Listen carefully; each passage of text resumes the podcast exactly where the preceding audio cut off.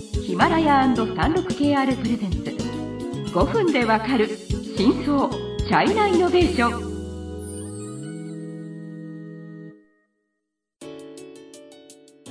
皆さんこんにちは。36KR ジャパンの委員です。はい、日本経済新聞の山田です。はい今週は5回にわたってい中国のまあ新消費についてご紹介したいと思います。はい、はい。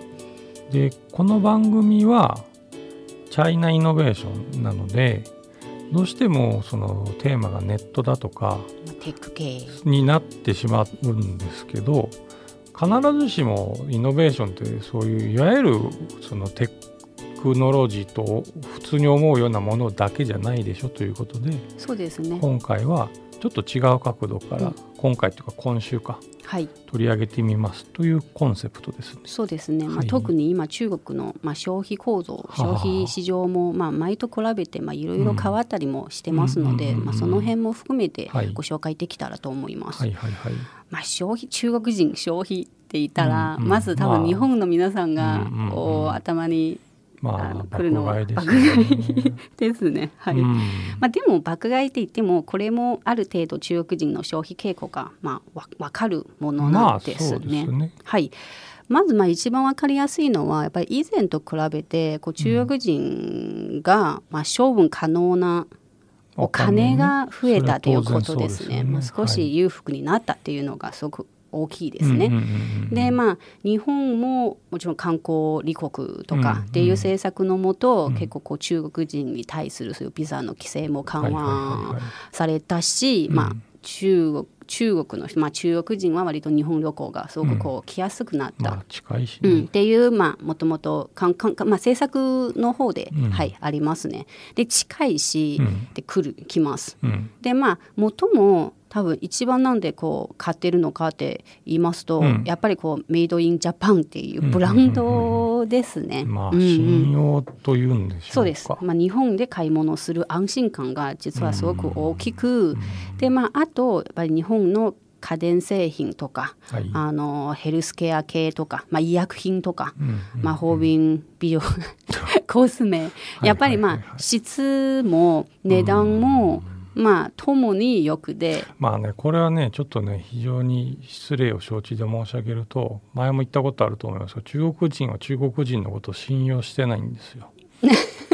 実はまあ真真相はそうですよね 結局。まあでも確かにそうですよ。だってまあ、えー正直じゃあその日本の家電製品とかピあのコスメとかじゃあタオバオとか普通に買えるんですけど、そこで買えばいいじゃんっていう話じゃないですか、でもやっぱり偽物を買うんじゃないかなみたいな こうリスクというか恐怖心があるのでじゃあせっかく日本に来るんだったら日本で買おうっていうのがまずそうですね。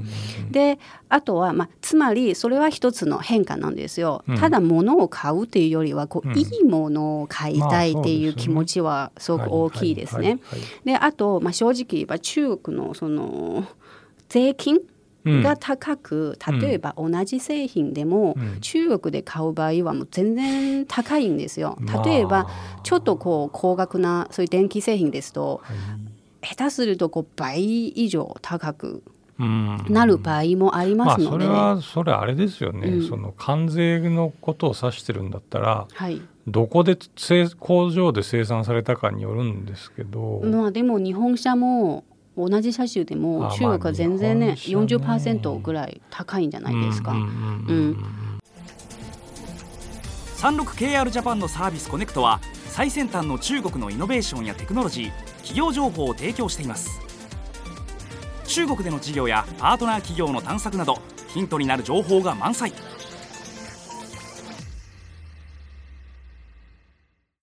まあ、っていうような感じでじゃあそこまで買うなら実はこの節約できるお金は日本に来る1回分の飛行機代に 相当するのでそれだったら日本に行って日本で買った方が全然ね、うん。安心もできますし、はい。っていうような感じですね。はいはい。ただ実は去年あの、まあ、その中日ツーリズムっていうサミットがあったんですけど、まあ、そこで一応テーマとしては、まあ、中国人の消費、えー、と構造が実はちょっと変わってますよっていうのが研究されてて、はい。つまりやっぱり物を買うっていうよりは、まあうん物を買うっていうのをことを買うはいはいはい。ように実は変化してるよっていう、ははいい、こと消費ってやつですね。そうです、はい。っていうのがあります。うん。うん。だからうんなんだろうねその体験をいいサービスを提供するとか、いい体験をこう提供するっていうのが割と今中国人が大事にしてるっていうのがありますね。はい。まあ、話に戻りますが、うん。実はその消費で今まで多分そのネット、うんまあ、イノベーションとかそのうん。インターネットっていうこうメインに話してるんですけど、あんまりこうあの気にされてないような感じなんですけど、うんうんうん。実はデータで見ると結構この消費分野に入るお金、つまりまあ資金そが、のベンチャー投資の資金ですね。そうですね。実は多いんですね。うんうんうん。で2019年の、ね、1年間のそはい。の資金調達のそういうはい。データを、えーとまあ、見ましたけど、うーんまあ、と大体13兆、まあ、12兆円ぐらい、まあ、投資、うん。まあ、あったんですけど、はい。でそのうちはもちろん、まあ、最も人気のあるトレンドである今中国でねあの企業向けサービスへの投資とか、まあ、医療ヘルスケア分野のそういう、まあ、件数は依然として一番大きいなんですけどでその次にあるのはエンタメンと、はい。あの消費なんですよ。うん。つまりお金が入ってるっていうことですね。うんうんうんうん。はい中国経済のさまざまな業界や企業紹介最新のイノベーションやテクノロジーを徹底解説。5分でわかる真相チャイナイノベーション。この番組の最新のエピソードはヒマラヤで配信中。今すぐヒマラヤのアプリをダウンロードして要チェック。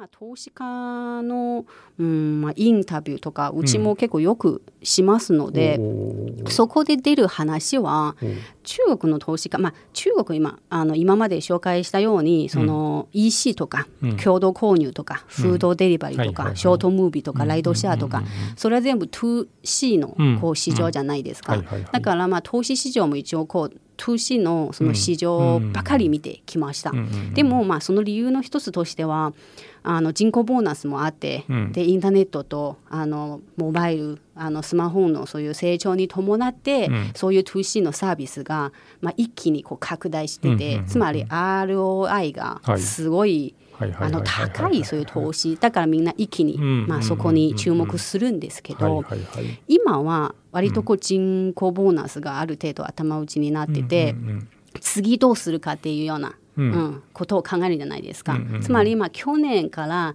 中国の投資家が割とみんな 2B のうん。そういう会社を見るようになったんですね。ほう。うん、でそこで出た話としては唯一今投資として価値のある分野は、うん 2C において消費分野じゃないのっていう、うん。つまり今消費分野のそういう投資で今投資家が結構あの、まあ、市場を奪い合ってるような傾向がある、ははは。はい。はい。っていうような感じですね。はいはい、まあ、時間になりましたので今回は消費市場のその話を軽く触れましたけどその消費構造が変わったっていう話はまだそこまで詳しくは説明できてないので、次回の番組でもうちょっといろんな面からどういうふうに変わったのかっていうのを紹介したいと思います。はい